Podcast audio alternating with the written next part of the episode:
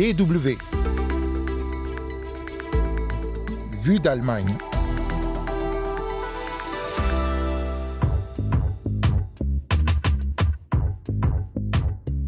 La violence des jeunes, elle est en recul en Allemagne et pourtant elle fait régulièrement la une des médias. Dernier épisode en date, la nuit du Nouvel An, où des jeunes ont mis le feu à des voitures et agressé les forces de l'ordre et les pompiers dans plusieurs villes, dont Berlin, et relancé le débat sur l'intégration.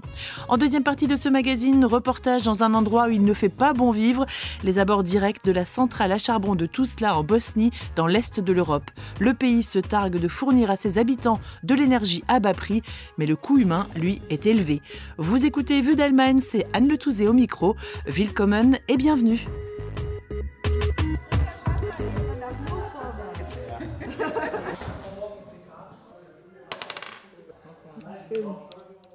Un après-midi au centre de jeunes Yo 22 à Berlin-Neukölln, un quartier dit sensible de la capitale allemande. Cela fait 20 ans que des travailleurs sociaux s'y occupent de jeunes mineurs.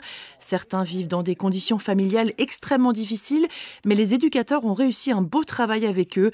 La violence a presque complètement disparu entre les jeunes. Les événements de la nuit du Nouvel An il y a un mois ont pourtant remis ce thème au premier plan. Aucun jeune du centre n'a été impliqué, mais tout le monde essaye de comprendre ce qui a bien pu se passer dans la tête des auteurs des violences. Zungul Centikaya est éducatrice au centre Yo 22. Peut-être que certains jeunes pensaient qu'ils se conduisaient en héros, qu'ils pourraient se profiler comme des types forts sur les réseaux sociaux, mais au final, ils ont été montrés du doigt.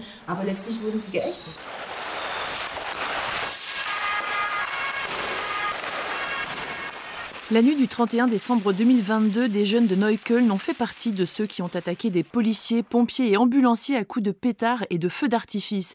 Les violences ont eu lieu dans plusieurs villes du pays, mais ce sont surtout les images de Berlin qui ont tourné pendant des jours sur les télévisions et les réseaux sociaux. Très rapidement, un sujet s'est imposé, l'origine des jeunes délinquants. Un sujet qui a également dominé le débat organisé le 18 janvier au Bundestag à la demande du groupe parlementaire conservateur et qui a donné du grain à moudre à l'extrême droite les députés Andrea Linholz de la CDU, suivi de Gottfried Curio de l'AFD. Et bien sûr, nous devons regarder de près qui sont les auteurs de ces actes. Sur 145 casseurs interpellés, deux tiers n'ont pas la nationalité allemande. Ces gens ne sont pas trop peu intégrés, ils sont trop peu expulsés. La nuit de la Saint-Sylvestre montre le mépris fondamental des migrants vis-à-vis de l'État allemand. Entre-temps, la police qui communique désormais sur l'origine ethnique d'auteurs d'actes criminels a corrigé les chiffres et il s'avère que plus de la moitié des jeunes arrêtés la nuit du Nouvel An sont de nationalité allemande. Mais le thème a perduré dans les médias, déplore Jihan Sinadolu, chercheur sur le racisme. On a parlé de surreprésentation d'étrangers, on a parlé d'examiner les délinquants selon leurs caractéristiques phénotypiques, on a parlé d'une politique d'intégration ratée et ainsi de suite. Cela a pris une tournure raciste. Il est d'ailleurs remarquable de voir toutes les connaissances mobilisées pour parler sans savoir précisément ce qui s'était passé la nuit du Nouvel An.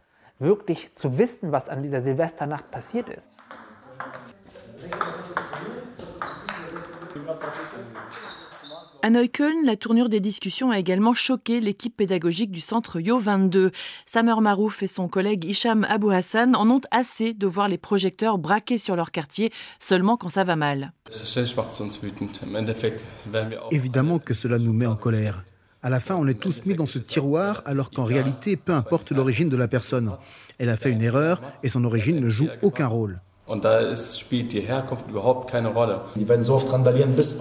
Et c'est pour ça qu'ils vont continuer à se déchaîner jusqu'à ce qu'il arrive quelque chose de bien. Parce qu'on se sent injustement traité quand Neukölln est présenté de manière aussi négative. Après les événements du Nouvel An, les éducateurs du centre Yo 22 ont discuté avec les jeunes pour tenter d'identifier les raisons du dérapage.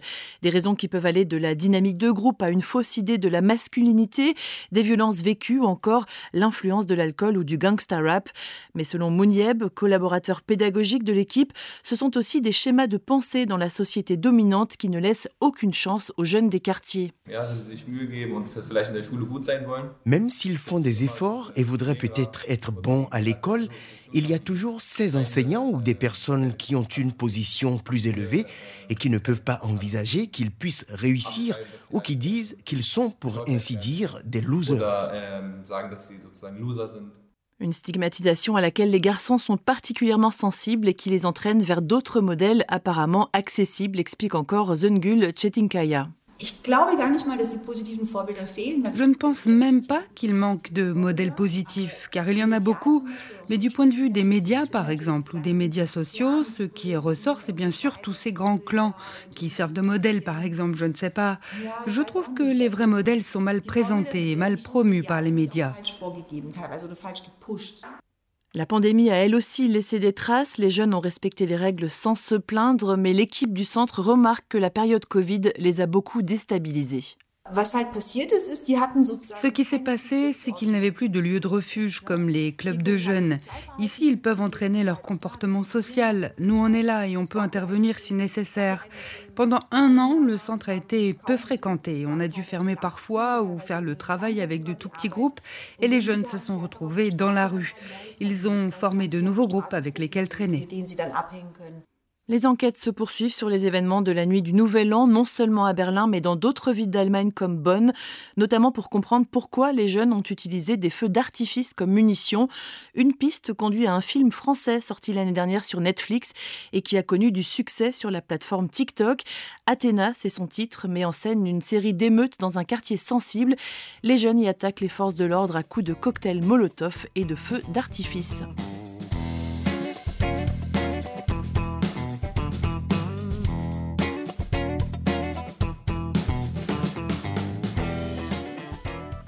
On change d'air pour la deuxième partie de Vue d'Allemagne, mais malheureusement, ce n'est pas du bon air que je vous propose.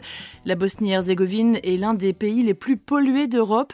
La pollution cause entre 3500 et 5000 morts par an sur une population de 3,7 millions d'habitants. La ville de Tuzla, dans le nord du pays, est particulièrement touchée. On y trouve la plus grande centrale thermique du pays, une centrale à charbon.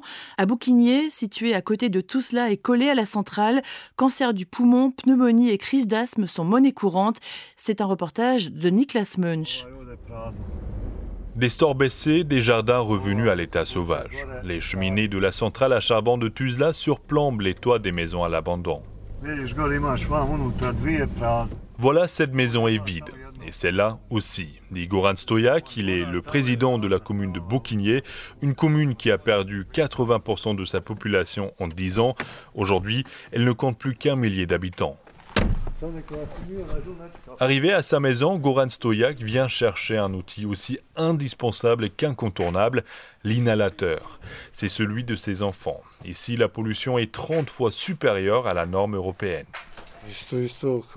Ils ont la bronchite, c'est un classique, tout le monde l'a ici.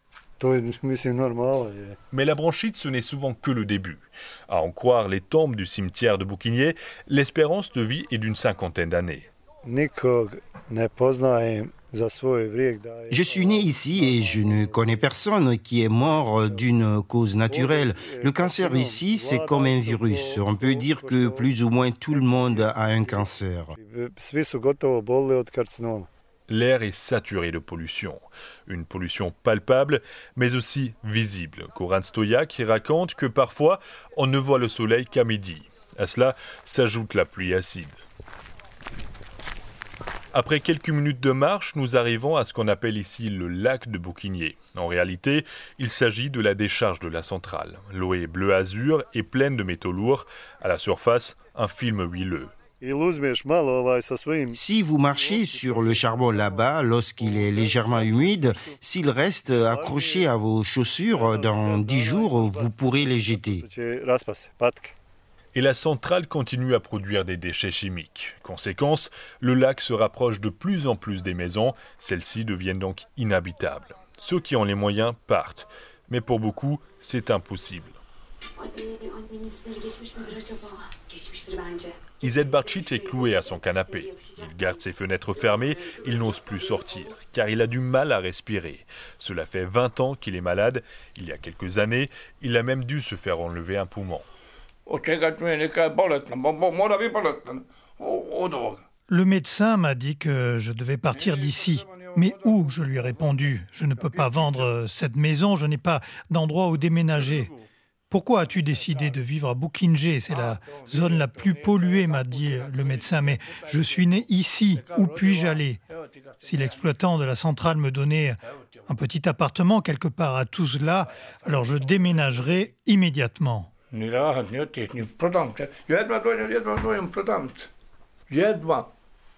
La pollution est responsable de trois quarts des décès à Bouquigné. C'est ce que montre une étude de la faculté de médecine de Tuzla.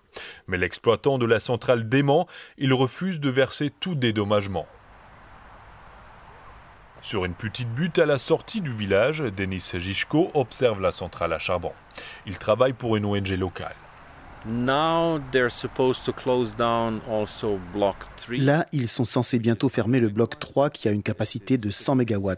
Il a 56 ans et aurait dû être fermé il y a longtemps car la durée de vie d'une centrale à charbon est d'environ 40 à 50 ans maximum parce que c'est inefficace et surtout polluant. Uh,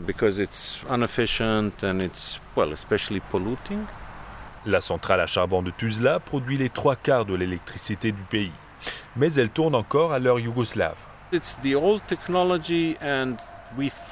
C'est une vieille technologie. On n'a pas réussi à mettre en place des mesures de prévention contre la pollution comme cela a été fait dans les années 70 ou 80 dans le reste de l'Europe. Il n'y a absolument aucun équipement de désulfuration installé dans cette centrale à charbon. Rien.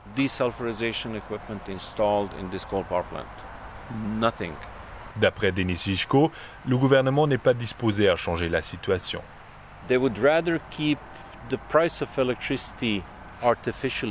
Ils préfèrent maintenir le prix de l'électricité artificiellement bas pour préserver la paix sociale plutôt que d'augmenter le prix de l'électricité à un niveau normal, qui tiendrait également compte des coûts de mesures de prévention de la pollution. Donc ils sacrifient la population ici, à Bukingé, pour avoir de l'électricité bon marché provenant du charbon.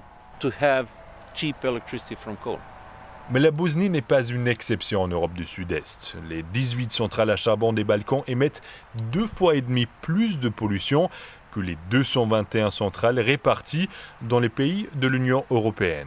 Niklas Munch à Bouquinier pour la Deutsche Welle.